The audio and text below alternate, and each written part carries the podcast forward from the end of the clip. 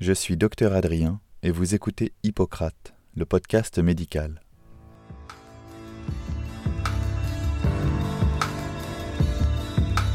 Pour le premier épisode de ce podcast, j'ai choisi de traiter d'une infection que tout le monde connaît bien et qui est très fréquente. J'ai nommé l'angine. Alors qu'est-ce qu'une angine?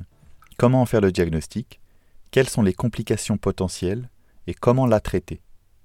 À noter que la principale question qui nous intéresse finalement sera de savoir si oui ou non les antibiotiques sont nécessaires. Car, comme on vous l'a ressassé maintes et maintes fois, les antibiotiques, c'est pas automatique. Alors, premier point de définition. Une angine, c'est une inflammation d'origine infectieuse de la gorge, ou plus précisément du pharynx et des amygdales. D'ailleurs, le petit nom véritable de l'angine est l'amygdalite. Le pharynx est la partie anatomique qui se situe entre le fond de votre bouche et votre œsophage, et les amygdales sont des petites glandes qui jouent un rôle dans la protection contre les infections, en fabriquant notamment des anticorps pour venir bloquer la pénétration des virus et des bactéries dans les voies aériennes. Et ces petites amygdales peuvent venir s'infecter. On appelle ce processus une amygdalite, une infection des amygdales. La plupart des angines sont d'origine virale, déclenchées par un virus.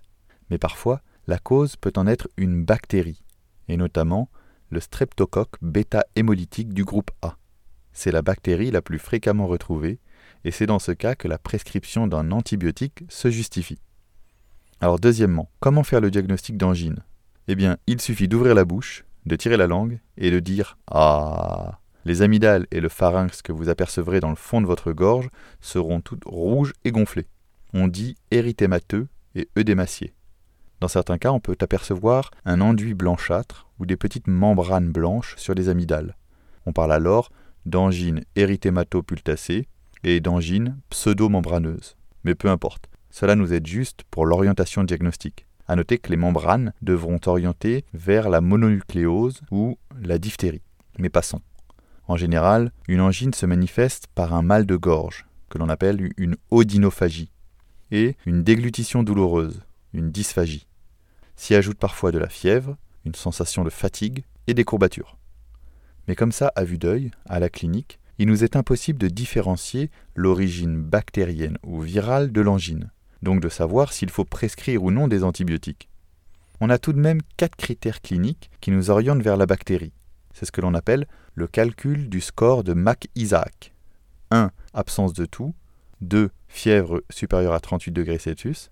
3 présence d'un ganglion sous-maxillaire douloureux, et 4. Amygdale augmentée de volume ou couverte d'un exudat, par exemple les fameuses membranes blanches que nous avons évoquées plus haut. En gros, si vous toussez, que vous n'avez pas de fièvre, qu'il n'y a pas de ganglion, et que vos amygdales sont rouges mais non augmentées de volume, il ne s'agit pas d'une angine bactérienne. Il n'y a donc pas lieu de prescrire des antibiotiques. Si vous avez au moins deux de ces signes, il nous faudra alors réaliser un test pour rechercher la bactérie. Alors justement, troisième étape, après la définition et la clinique, quels examens complémentaires? En cas de doute, le seul examen complémentaire à réaliser est ce que l'on appelle le streptotest. Il s'agit d'aller gratouiller votre fond de gorge avec un coton-tige et de plonger ce bâtonnet dans un réactif. Le test donne le résultat en quelques minutes, et s'il est positif, il y a de la bactérie dans le fond de la gorge, un antibiotique peut alors être prescrit. C'est tout simple. Quatrième étape, discutons des signes d'alerte et des complications à rechercher. Ici, trois pathologies à avoir en tête. Le phlegmon amygdalien, la mononucléose et la diphtérie. Tout d'abord, recherchez des signes d'infection loco-régionale, tels que le phlegmon amygdalien. Dans ce cas, la clinique est un peu plus marquée, avec un œdème d'une amygdale refoulant la luette, un exudat unilatéral, donc un suintement de l'amygdale d'un seul côté, et souvent un trismus, c'est-à-dire la contraction constante des muscles de la mâchoire, rendant difficile l'ouverture de la bouche. Deuxième diagnostic, toujours avoir en tête la mononucléose, car cette infection donne systématiquement une angine, mais il y a alors d'autres signes associés, plus longs, plus bruyants, et notamment une grosse fatigue et une fièvre plus élevée, avec éventuellement un rage cutané, une éruption cutanée apparaissant après prise d'antibiotiques. Ça, c'est un signe caractéristique de la mononucléose. Pour le terrain, la mononucléose se retrouve surtout chez les ados. La confirmation diagnostique se fera par MNI test sur prise de sang. Et troisième diagnostic, la diphtérie. Le signe principal, les fausses membranes présentes sur les amygdales ou au niveau du pharynx, blanchâtres, grisâtres, très adhérentes et asymétriques, bordées d'une zone inflammatoire. Cinquième étape, après avoir vérifié l'absence de complications et après avoir posé le diagnostic d'angine bactérienne ou virale, abordons le dernier point de cet épisode, les traitements. Comme nous venons de le voir, dans la plupart des cas, l'angine est virale, donc spontanément résolutive sous 5 à 7 jours en moyenne.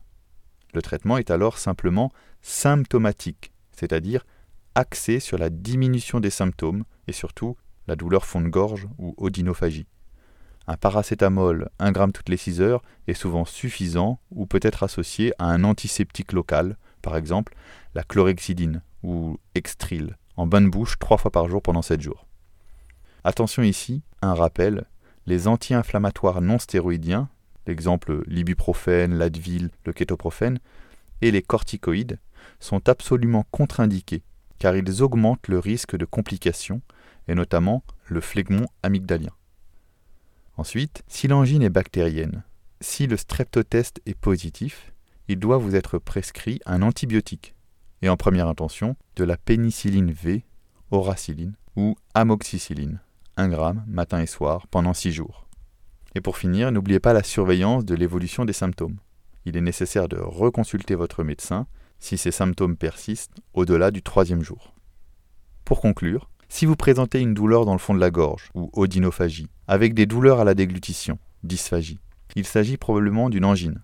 La majorité des angines sont virales et se guérissent d'elles-mêmes en 5 à 7 jours sans antibiotiques. Doliprane et bain de bouche à la chlorhexidine suffisent. Si les symptômes sont trop importants ou atypiques, consultez votre médecin.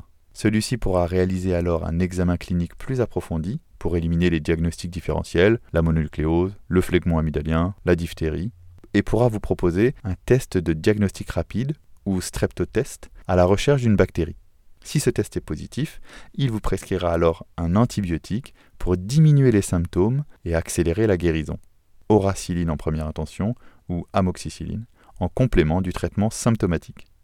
Voilà, vous savez tout, chers apprentis docteurs. À bientôt sur Hippocrate, le podcast médical. Pouce, cloche et abonnement pour ceux qui le souhaitent. Prenez en main votre santé, car vous n'avez pas de prix.